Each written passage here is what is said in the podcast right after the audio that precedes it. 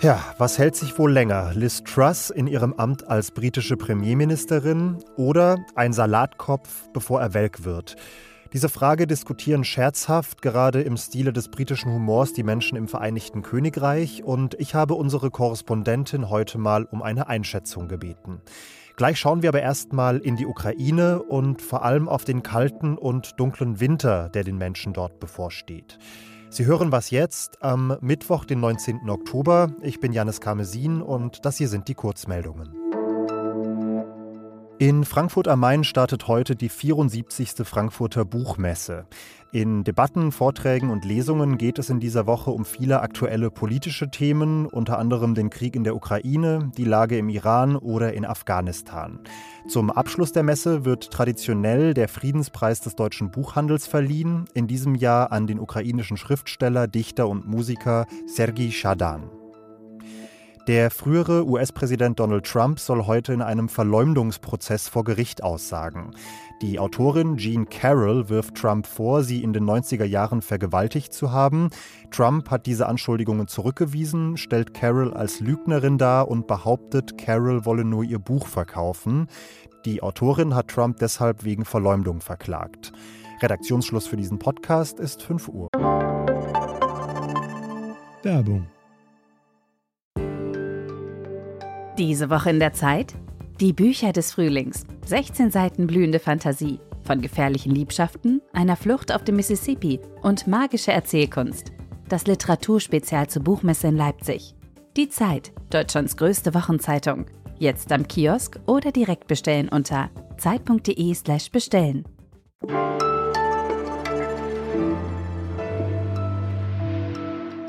Der russische Angriffskrieg in der Ukraine scheint seit ungefähr einer Woche eine neue Phase erreicht zu haben. Es ist nicht mehr nur der Stellungskrieg im Süden und Osten des Landes wie in den vergangenen Monaten, sondern das russische Militär nimmt zunehmend auch die Großstädte wie Kiew oder Lviv wieder stärker ins Visier.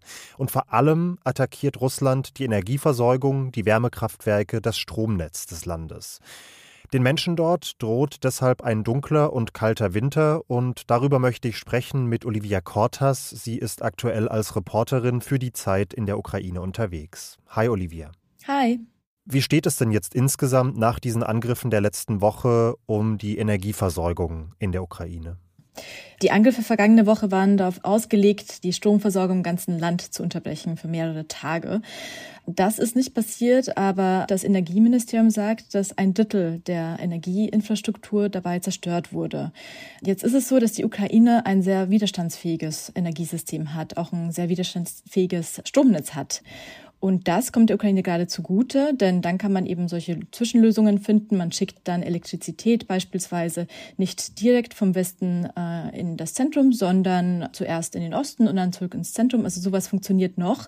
Aber jeden Tag äh, werden gerade sehr wichtige Objekte angegriffen, auch teilweise zerstört. Und mit jedem Tag wird es eben härter, solche Alternativen zu finden. Okay, aber wenn schon ein Drittel zerstört ist, heißt das ja auch, dass schon jetzt viele Menschen zumindest phasenweise ganz ohne Licht und ohne Heizung leben müssen und der tiefe Winter kommt ja erst noch. Wie gehen denn die Menschen, die du getroffen hast, damit um? Wie bereiten sie sich auch vor auf das, was kommt? Es gibt Leute, die äh, jetzt wochenlang keinen Strom hatten, auch keine, keine Möglichkeit zu heizen, teilweise auch kein Wasser hatten, beispielsweise in Städten, die besetzt waren zuvor, wie Isium, wo dann danach die Stromleitungen äh, zerstört wurden.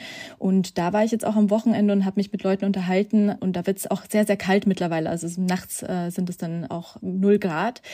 Und äh, diese Menschen haben mir dann gesagt, dass sie nach Alternativen suchen, wo sie denn auf dem Land leben könnten, also beispielsweise bei Freunden irgendwo einziehen, wo man dann mit Holz auch heizen kann, wo man nicht so angewiesen ist auf Strom auch, denn ähm, sehr viele dieser Wohnblöcke in den Städten heizen ja mit Zentralheizungen und äh, das funktioniert aber nicht, wenn man keinen Strom hat, wenn man keine Elektrizität hat.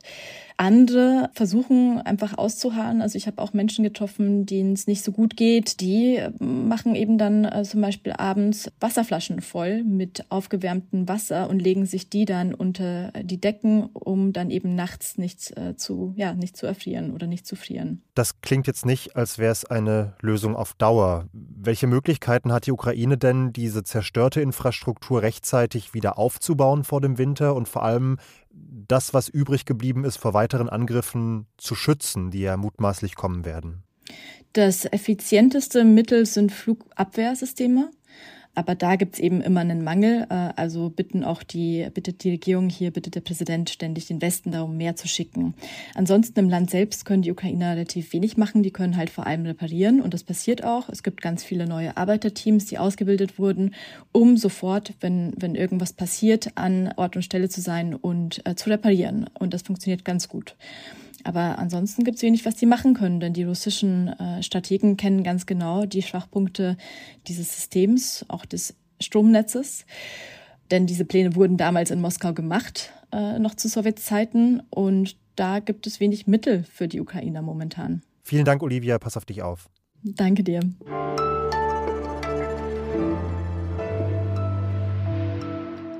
Und sonst so? Das hier machen wir heute mal ganz kurz und kompakt, denn was ich Ihnen empfehlen möchte, lässt sich nur ziemlich schwierig beschreiben. Sie sollten es sich stattdessen selbst anschauen.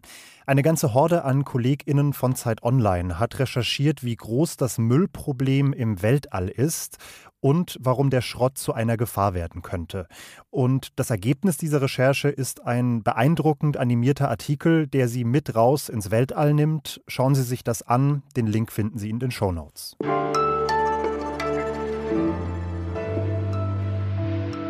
Seit vergangenem Freitag schauen die Menschen im Vereinigten Königreich einem Salatkopf live beim Verwelken zu.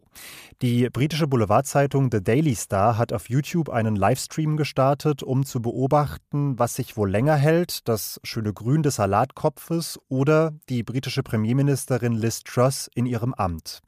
Truss steht ja nach nur sechs Wochen als Premierministerin schon wieder vor dem Aus. Sie wollte radikal Steuern senken, auch bei den Superreichen, um die Wirtschaft anzukurbeln. Aber sie hatte auf der anderen Seite keinen Plan, wie eigentlich ohne dieses Steuergeld die Staatsausgaben bezahlt werden könnten. Und an den Finanzmärkten ist deshalb Panik ausgebrochen. Der Kurs des Pfundes ist in den Keller gerast und die Bank of England musste die Währung stabilisieren. Truss Beliebtheitswerte in der Bevölkerung sind miserabel. Große Teile des Parlaments wollen sie wieder loswerden. Und genau dort, vor den Abgeordneten des House of Commons, muss sie sich heute Mittag verteidigen. Das dürfte ein heißer Tanz werden, vielleicht ihr letzter. Und unsere UK-Korrespondentin Bettina Schulz wird ihn für uns verfolgen. Hallo Bettina. Hallo nach Berlin.